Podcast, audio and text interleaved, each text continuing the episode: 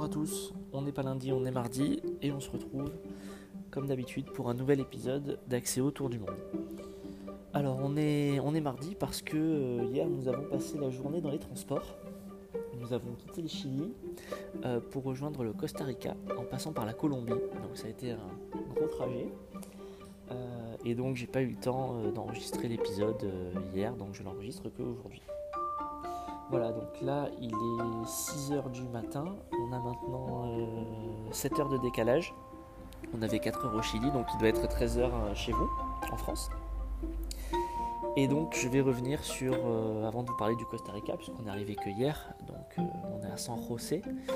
Euh, je vais vous parler plutôt de la semaine qui s'est écoulée pour finir le, Chili, donc à San Pedro. Donc lundi dernier j'avais enregistré un épisode, on venait d'arriver, je vous avais raconté un petit peu nos déboires entre guillemets, enfin tout ce qui avait pu se passer. Eh bien la semaine elle s'est très très bien passée, voilà, mieux que elle a mieux continué que la façon dont elle avait débuté. Euh, San Pedro, c'est vraiment un petit village euh, en plein milieu du désert. Hein. On, voit vraiment euh, des, oasis en fait, hein, des, endroits où il y a de l'eau et donc où il y a du verre. Sinon tout autour c'est des étendues de désert. Et donc ce qu'on a fait, c'est que étant donné qu'on avait une voiture, eh bien on a rayonné autour de San Pedro pour faire différentes activités. Et au final, malgré que ce soit le désert, eh bien il y a vraiment des activités assez variées à pouvoir faire. Et paradoxalement, on s'est aussi euh, beaucoup baigné. Voilà, donc c'est marrant de se dire qu'on a beaucoup profité de l'eau dans le désert. Donc ce qu'on a fait, c'est qu'on a fait des excursions de type vraiment randonnée dans, la roche, euh, dans, les dunes de sable. On se croirait, euh, on se croirait un peu sur la lune. D'ailleurs, c'était un endroit qui s'appelait la vallée de la Luna. Donc son nom, on l'indique bien. On a également fait des ascensions à plus de 4000 mètres en voiture pour arriver dans des grands lacs euh, qui sont un peu la source de vie. Donc on a pu voir des flamants roses et puis euh, plein d'autres oiseaux, plein d'autres animaux aussi qui viennent autour de ces points d'eau. Donc on est dans ce qu'on appelle l'altiplano, c'est-à-dire que quand on est à 3000 mètres d'altitude, c'est vraiment désertique, de la roche comme on peut l'imaginer. Et puis euh, paradoxalement, plus on monte, plus ça commence à devenir vert. Et donc là, on était euh, dans un endroit euh, qui était vraiment euh, à la frontière entre le, Chili et, l'Argentine, au pied d'un volcan. Et donc avec ces grands lacs qui sont vraiment la source de vie, hein, puisqu'il y a tous les animaux qui sont autour. On a aussi une fois fait une piste pendant plus de 70 km, donc 70 km de gravier, dans le désert, pour aboutir à un endroit assez improbable où il y a 7 lacs, lacs salés donc en fait, ce sont des résurgences l'eau qui remontent de, la surface du sol et euh, qui est piégée euh, par le sel. Et donc euh, la balade est assez incroyable. Et surtout, en fait, on peut se baigner dans un des lacs. Donc c'est un petit peu comme la mer morte. Vous rentrez dans l'eau et vous flottez. Donc c'est très rigolo. Ça nous a bien, bien plu. Ça a bien plu aux enfants, bien entendu. Et puis une fois que vous sortez de là, ben, vous êtes entièrement blanc. Voilà dès que l'eau s'évapore, en fait, on est recouvert de sel, donc on peut se frotter la peau, on voit le, sel qui s'en va. Donc il faut pas avoir de, trop de bobos, sinon ça pique un peu.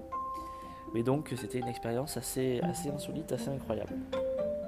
On a aussi euh, fait une autre fois un autre sentier qui là te permet d'arriver à une rivière euh, qui a des sources chaudes, puisque donc euh, il y a des volcans un peu partout.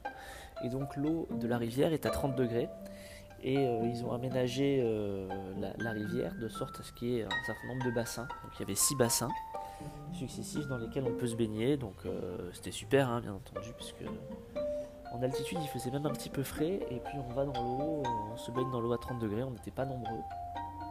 Donc c'était vraiment, vraiment super. D'ailleurs, petite anecdote, au retour, on a pris euh, deux autostoppeuses qui étaient en plein milieu euh, de, la route, euh, qui a priori avaient été montées en stop. Voilà, donc elles étaient danoises, je crois, et elles faisaient un, petit, un petit road trip de six mois en Amérique latine. Donc voilà, c'était l'occasion de pouvoir discuter un peu, rencontrer des personnes. C'était rigolo. Voilà, donc en fait, il y, a plein d'activités à faire dans le désert. On en a même zappé quelques-unes, notamment on pouvait aller voir des geysers, mais il fallait se lever à 5h du matin, on n'était pas trop motivé. Euh, mais on a euh, par contre visité le musée de la météorite, puisque dans le désert ils trouvent beaucoup de météorites. Et donc euh, il y avait un audio guide en français, donc c'était bien même pour les enfants, puisqu'ils ont pu un petit peu mieux comprendre, enfin ils ont pu comprendre tout simplement comment les météorites arriver sur Terre, comment on les trouvait, qu'est-ce que ça expliquait aussi de, notre, planète. Donc ça c'était assez pédagogique, assez instructif. Et puis on a également fait une, une soirée, une nuit d'observation des étoiles, puisque dans le désert il y a très peu de lumière à Atacama. Et donc on voit parfaitement bien les étoiles, déjà à l'œil nu, mais en plus avec des télescopes immenses. Hein. je pense qu'il y en a un qui devait faire 5 mètres de haut, donc voilà.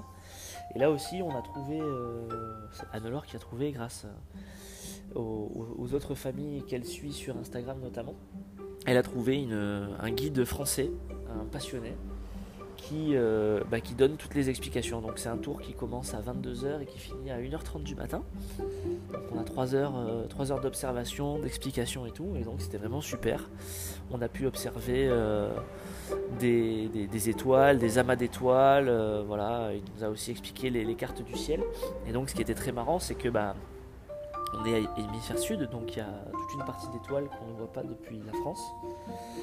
Et donc, c'était sympa de voir, euh, de voir la Croix du Sud, de voir, euh, tous ces. On a vu Mars également. On a vu la Lune en très gros, on a pu voir les cratères de, près, donc voilà, donc c'était très chouette. Manon et Jean-Baptiste étaient les deux seuls enfants, c'était un petit peu les mascottes. Mais euh, je crois que ça leur a bien plu et, nous ça nous a aussi bien plu et je pense qu'on fera ça aussi euh, on fera ça aussi en France. Voilà donc euh, notre maison on avait un logement là qui était, vraiment top. la personne qui nous hébergeait était très sympa, nous, apportait des, nous apportait des petits déjeuners très copieux, tellement copieux en fait que on pouvait même se faire les sandwichs pour le midi en général, parce qu'il y avait du jambon, du fromage, on a passé une bonne semaine. Et on a même eu de la pluie. Euh, on a même eu de la pluie à San Pedro, de la pluie dans le désert. Donc c'est assez rare pour être souligné, puisqu'on a regardé, il pleut 8 jours par an. Et nous, on a eu, euh, on a eu 30 minutes de pluie un après-midi. Hein. Ça n'a pas, pas gêné notre expédition. Mais ça nous a permis, euh, on s'est dit qu'on avait de la chance d'une certaine façon de voir la pluie. Et puis le lendemain, il y avait quand même certaines routes qui étaient, qui étaient inondées, qui étaient coupées. Donc il a fallu qu'on franchisse qu'on franchisse des, espèces de rivières, des cours d'eau, donc c'était un peu l'aventure, pour pouvoir aller à un dernier endroit qui s'appelle la Garganta del Diablo, donc la gorge du diable, qui est en fait euh, des espèces de vallons, de collines peut, dans, lesquelles on peut marcher, qui sont tout rouges, d'où le nom. Donc c'était une une demi-journée de rando qui était très sympa, et on a même euh, avec Jean-Baptiste fait une ascension euh, au sommet d'un espèce de petite montagne où il fallait quand même. c'était un peu galère notamment puisque bah, c'était de la, comme de la boue séchée qui, s'effritait un peu sous nos pieds. Donc on a fait ça tous les deux, j'étais très fier de lui. Euh, voilà, on était très contents, j'ai fait quelques petites vidéos pour, pour illustrer ce, pour immortaliser ce moment. Donc c'était cool, voilà, donc on a eu vraiment eu des activités variées. Seul petit pépin qu'on a eu, c'est euh, avec la voiture. Euh, rien de grave, notamment en fait le fait qu'on roule beaucoup sur des pistes avec des graviers. Euh, la fois où on a fait les 70 km de piste, au retour, j'avais un bruit métallique qui était assez euh, insupportable, donc on ne comprenait pas ce qui s'était passé. Et au final, je crois que c'est un, gravier qui s'est mis dans le près du, frein à disque de la roue arrière, parce qu'il y a un cache, un étrier là pour le, frein.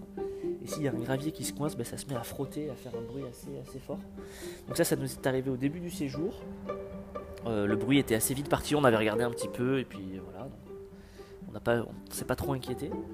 Et en fait, la veille du, départ et de rendre le véhicule, euh, il y a un nouveau gravier qui s'est mis, et là, euh, il est resté pendant un bon moment. Et donc, euh, j'ai fait des marches arrière, des marches avant pour, faire, pour essayer de, le déloger. Et jusqu'à 10 km avant l'arrivée à Calama, qui est la, ville à côté de, de, San Pedro, qui est à 100 km, à laquelle il y a un aéroport, euh, jusqu'à 10 km, le bruit était toujours là, donc j'étais vraiment embêté. Et puis finalement, le, gravier est tombé. Donc on a rendu le véhicule euh, sans problème. Et euh, j'espère qu'on n'aura pas de, de, frais qui seront retenus sur la caution qu'on a laissée. voilà. Donc ça, on attend deux semaines, trois semaines pour être fixé, puisque c'est le moment où ils vont nous rendre la caution. Voilà, donc on, est, on, on a quitté dimanche San Pedro et Calama, puisque ce qu'on a fait, c'est qu'on a fait un vol dimanche après-midi de, de Calama à Santiago du Chili. On a ensuite passé une nuit dans l'aéroport. On n'a pas voulu faire les aventuriers et dormir euh, à même le sol dans l'aéroport, donc on a pris une nuit euh, dans l'hôtel, euh, l'hôtel Ibis là à côté, enfin qui est dans l'aéroport. Et puis lundi, réveil à 5h du matin pour faire un vol Santiago-Bogota, donc en Colombie, avec la compagnie Avianca, qui est la compagnie nationale de Colombie, qui a fait faillite l'an dernier et qui avait des super super mauvais commentaires.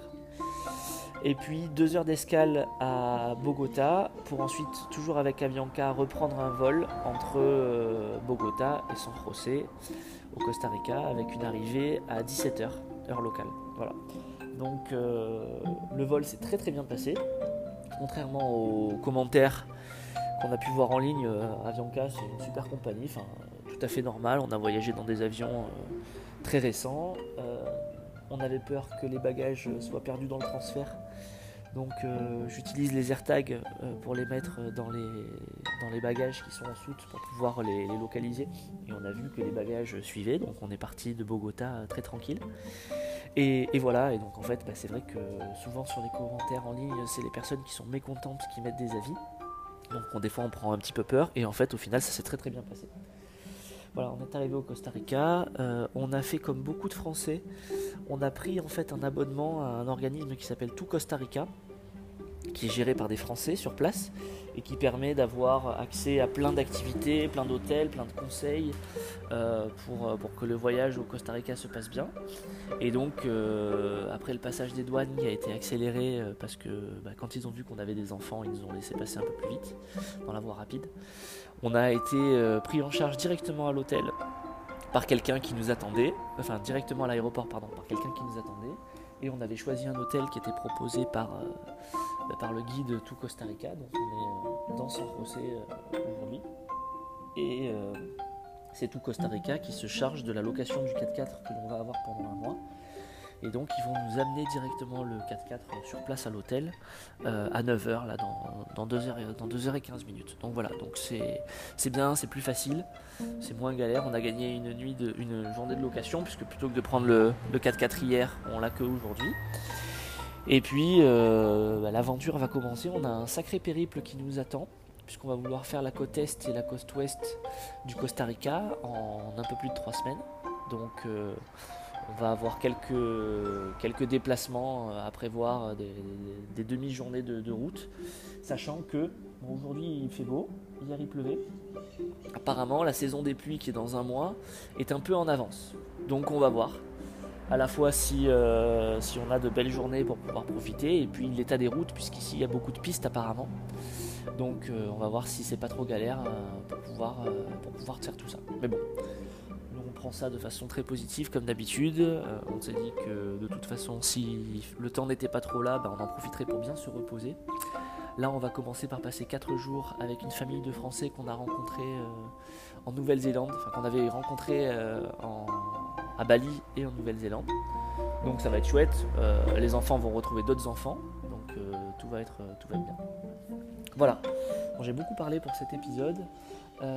Côté Axéo, petite anecdote, j'ai pu créer un, une extension, on va dire. On appelle ça un bundle pour Symfony, qui est l'outil qu'on utilise pour développer des applications web. Et en fait, que fait cette extension? Elle se sert de OpenAI, qui est une solution d'intelligence artificielle dont vous avez peut-être entendu parler, pour proposer euh, aux développeurs des pistes de résolution de problèmes quand il y a une erreur qui se passe et qu'il y a la page d'erreur qui s'affiche, et plutôt que d'afficher simplement le message d'erreur et le code source qui a créé cette erreur, on affiche en, plus un module euh, généré par OpenAI qui, permet de proposer une résolution de cette erreur. Voilà, donc j'ai sorti ça il n'y a pas longtemps pour surfer un peu sur la vague de, l'intelligence artificielle. Donc c'est rigolo, euh, ça va servir aux équipes en interne et puis si ça peut servir à plus de personnes. Je ne sais pas si les personnes qui écoutent ce podcast seront intéressées, mais en tout cas sachez que ça existe. Et puis, euh, voilà, ça m'a fait un peu, amusé. Voilà, j'espère que tout va bien. Le retour approche. On est dans de retour en France dans un mois et demi, donc ça commence à trotter dans nos têtes. Le Costa Rica, c'est la dernière grosse, euh, étape avant Miami et la Guadeloupe. Donc voilà, donc bientôt, euh, il n'y aura plus d'épisodes, plus que 4 ou 5 épisodes à venir. Donc je vais bien profiter du temps que je passe à enregistrer tout ça. Et puis, puis ensuite, on verra ce que, ce que ça donnera. Allez, à lundi prochain pour un nouvel épisode. Ciao